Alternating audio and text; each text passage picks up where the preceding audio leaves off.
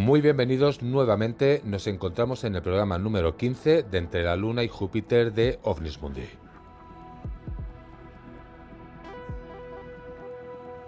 Mundi despidió la temporada el día 11 desde Montserrat y hoy despedimos también la tercera temporada de este programa que se hace entre semana.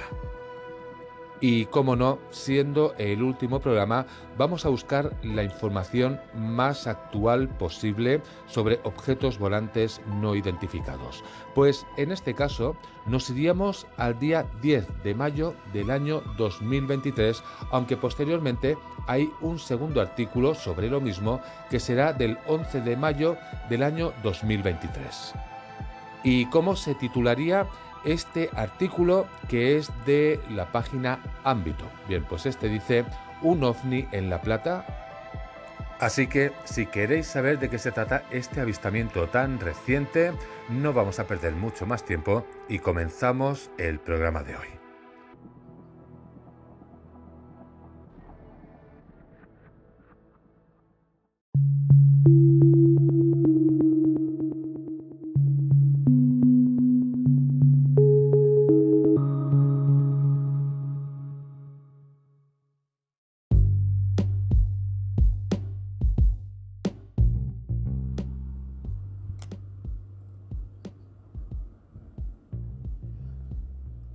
Comenzando a hablar un poquito del tema que hoy nos toca y como os he comentado, vamos a ir primero a un artículo del 10 de mayo del año 2023 de Ámbito. Este se titula Un ovni en La Plata capturaron un choqueante vídeo. Poco después, debajo de este título, aparece un grupo de ciclistas de la capital bonaerense publicó un impactante vídeo en redes sociales acerca de unas extrañas bolas de fuego en el cielo. Acompañado de una fotografía, el artículo comenzaría de la siguiente manera. En la ciudad de La Plata, un grupo de ciclistas captó mediante sus teléfonos celulares imágenes de presuntos ovnis que se vieron en el cielo. En varias fotos y vídeos que se viralizaron rápidamente en redes sociales, se puede ver como dos bolas de fuego quedaron suspendidas en el aire durante más de cinco minutos. ¿Y cómo transcurrirían estos hechos? Bien, pues alrededor de las 10 de la noche las personas pedaleaban en el Camino Negro, una ruta que une Villa Elisa y la localidad de Punta Lara en Ensenada, cuando observaron una intensa luz roja que luego se convirtió en dos. Sin embargo, la niebla de la noche complicó que se identificara de dónde provenía la luz y se explicara el extraño fenómeno en el cielo. Pues sobre este suceso acontecido, resulta que Luis Burgos, que es presidente de la Fundación Argentina de Ovnilogía, la FAO, declaró lo siguiente. Nosotros empezamos a recibir esa información a partir de las 10 de la noche desde Olmos, pero al minuto también recibimos desde Florencio Varela, de Bosques, de Quilmes y en Verazategui. Es un fenómeno a distancia. Bien, pues este artículo seguiría explicando que ante este tipo de situaciones es común que la mayoría lo asocie con la presencia de ovnis. No obstante, los especialistas suelen pedir cautela para analizar pues con detenimiento y poder encontrar una explicación científica que dé cuenta de qué se trató el fenómeno. Ante todo esto parecería haber una explicación. Resulta que la NASA ya explicó en situaciones similares a las vividas en el cielo de la Plata que este tipo de luces se pueden generar por un factor que se llama un red sprite, significa espectro rojo. ¿Y qué serían estos espectros rojos como se le denomina? Pues según la NASA, los sprites son una forma de evento luminoso transitorio, los TLE, a menudo asociado con tormentas eléctricas. El fenómeno se genera principalmente por rayos con carga positiva que tienden a ser unas 10 veces más fuertes que los de carga negativa. Según explican, se forma en grupos o en solitario y llegan a alcanzar una altura que va desde los 50 hasta los 90 kilómetros de altitud. Horizontalmente, algunos llegan a tener 50 kilómetros de longitud. Debido a su poco brillo superficial, solo han sido registrados de noche, principalmente con cámaras de alta sensibilidad. Esto es lo que diría este artículo, pero como ya os he comentado, hay un segundo. Es del día 11 de mayo del año 2023, es decir, de un día después, y en este caso, este artículo que os voy a comentar no es visto desde los ciclistas, sino desde otros testigos.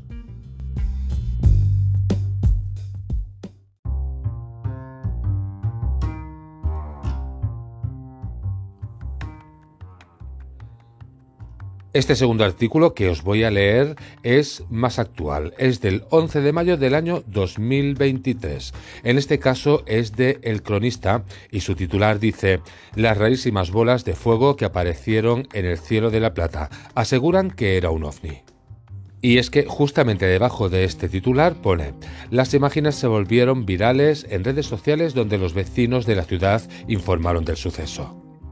¿Por qué os voy a leer este artículo? Porque resulta que siendo muy parecido, después hay una variación, una variación que cabe destacar. Pues os voy a leer este segundo artículo y veréis cómo hay una diferencia. Comienza diciendo que dos bolas de fuego gigantes aparecieron en el cielo de la ciudad bonaerense de La Plata y muchos vecinos que viralizaron el fenómeno en las redes señalaron que podría tratarse de un objeto volador no identificado. El suceso se volvió viral en redes sociales tras ser difundido en Twitter por vecinos de la zona de Ensenada, Lisandro, Olmos y Punta Lara.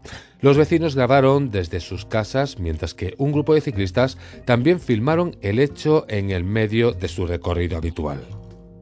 ¿Qué sería lo más llamativo de todo esto? Bien, pues lo más llamativo fue que ambos grupos filmaron el mismo hecho que estaban a 20 kilómetros de distancia, por lo que no fue una casualidad o un fenómeno aislado en esta región.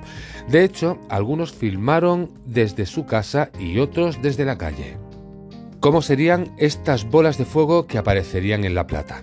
Pues las imágenes muestran a dos círculos de luz roja que tienden casi al mismo tamaño y están alineadas entre sí. Las especulaciones sobre qué podría haber producido el espectáculo visual fueron diversas, pero no hubo una única versión. Siguiendo con este artículo, se volvería a comentar cuál sería pues, la hipótesis. Dice que una de las principales eh, que manejan los especialistas es que indican que se trataría del espectro rojo, lo que ya hemos comentado antes. Este fenómeno consta de una descarga eléctrica que se produce por encima de las nubes y tiene una altitud de hasta 90 kilómetros. La longitud de la explosión alcanza los 50 kilómetros, lo que explicaría las razones por las que se vio en ambas zonas. Bien, hasta aquí el artículo más o menos sería parecido, visto pues uno desde los ciclistas y otro desde otros testigos, pero justamente aquí es donde ahora cambia lo que es el artículo frente al primero. Dice el artículo lo siguiente. De todas formas, otros usuarios remarcaron que el fenómeno tiene ciertos rasgos que no coinciden con el espectro rojo. Este último tiene un destello en su parte superior, pero también una estructura azul, luminiscencia que no puede ser captada por las cámaras tradicionales. Ojo que si esto ya es una variación, también dice que por su parte muchos usuarios optaron por recordar lo sucedido el año pasado en Villamaría, Córdoba, cuando un grupo de vecinos observaron ovnis, aunque no hubo confirmación. Se especuló con que podrían haber sido drones o satélites.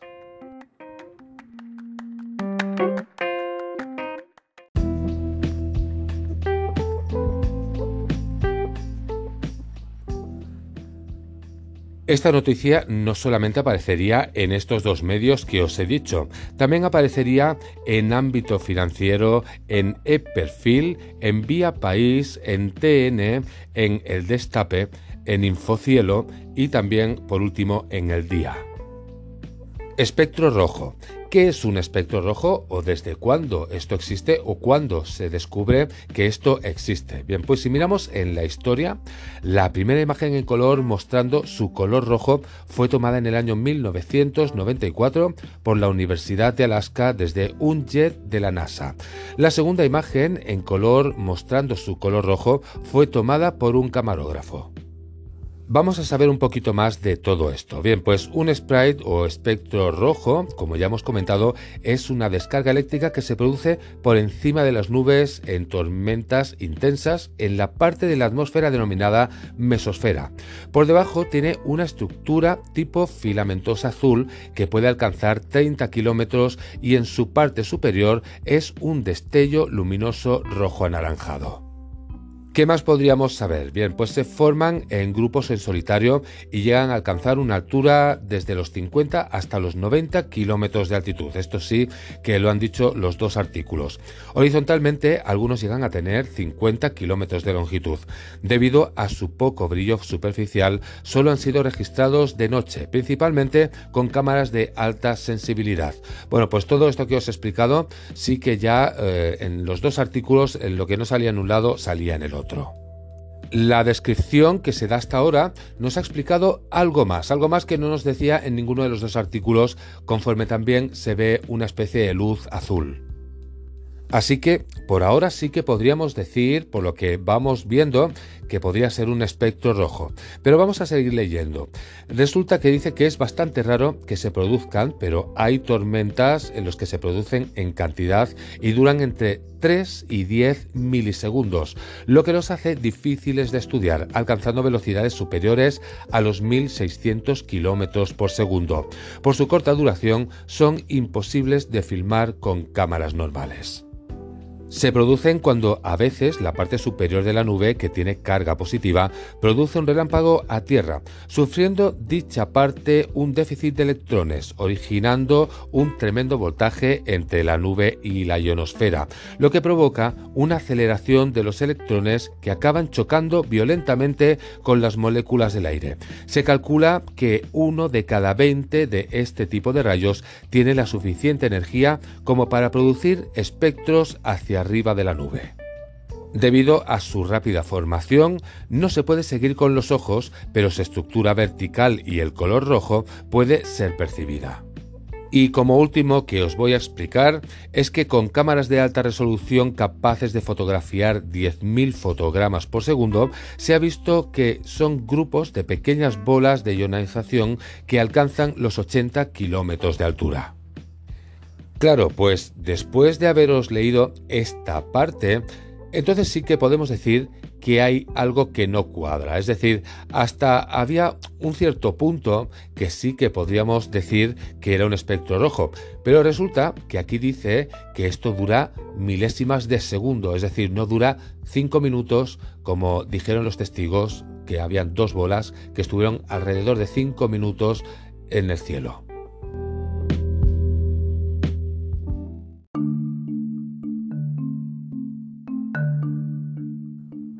Pero para asegurarnos de esta información, resulta que me pongo a buscar pues información relevante sobre lo que es espectro rojo y si podría durar más de mm, un segundo o de medio segundo o una milésima de segundo. Resulta que en cualquier punto que vas buscando, ya no solamente por Wikipedia, sino que si buscas, por ejemplo, en Informador MX, los cuales le dicen duendes rojos y dice qué son y de dónde se observa este curioso fenómeno, dice absolutamente lo mismo, es decir, que son fenómenos que solamente duran milésimas de segundo. En el universal.com que dice qué es el fenómeno de los duendes rojos y dónde se observa. Coincide en lo mismo, que son como espectros rojos, que es como también se les suele llamar, y resulta que suele durar milésimas de segundo último artículo en el que he estado buscando a ver si podía haber alguna diferencia. En este es planetacurioso.com, pues dice el fenómeno dura muy poco, pues se trata de una ráfaga de luz que suele durar unos pocos milisegundos, es decir, que buscando todas las informaciones que pudiese haber algún tipo de variación, resulta que todos dicen exactamente lo mismo, que dura unos milisegundos. A partir de aquí, pues hay algo que no cuadra, hay algo extraño.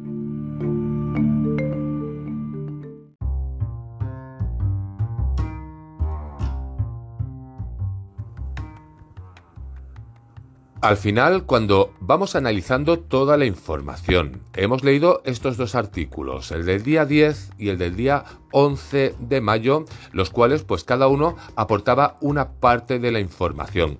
Realmente es extraño porque en todos los artículos que he estado buscando esta información, en ninguno pone el tiempo que estuvo aquello flotando en el cielo. Aquellas dos luces rojas, eh, en ninguno pone el tiempo aproximado que estuvo. Bien, Igualmente, eh, para saber lo que era un espectro rojo y ponernos todos al día, porque yo tampoco sabía que era un espectro rojo, empezaba a buscar en varios artículos, tanto científicos como artículos pues, más normales. En ese sentido, todos coinciden en lo mismo, es que el, espectro rojo dura milisegundos. Sí que aparece eh, cuando hablas en términos científicos, por ejemplo, que eh, estas luces eh, son luces rojas que suelen tener pues, un color azulado.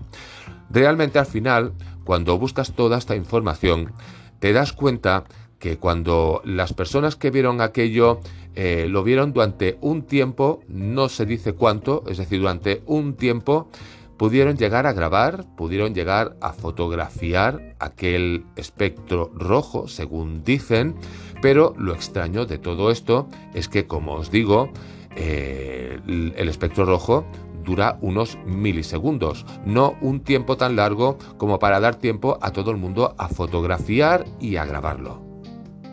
¿Qué más podríamos decir de toda esta información? Bien, pues que ya había sucedido anteriormente en la misma zona. En este caso, anteriormente, lo que se había atribuido es que podían haber sido drones lo que podían haber visto. Bien, pues ahí queda la cosa, entre informaciones que realmente habría que verificar, pero que al final ninguna de ellas coincide. Bien, pues ahí queda, cada uno que piense lo que mejor crea.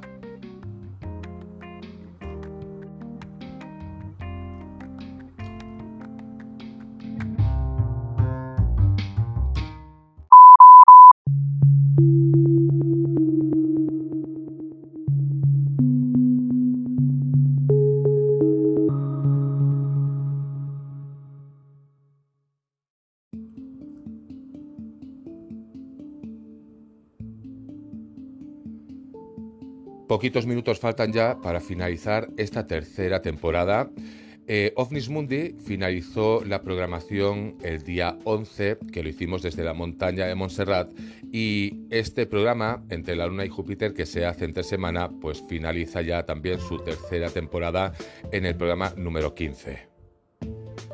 Como no, no quería abandonar esta tercera temporada sin antes dar las gracias a unas cuantas personas.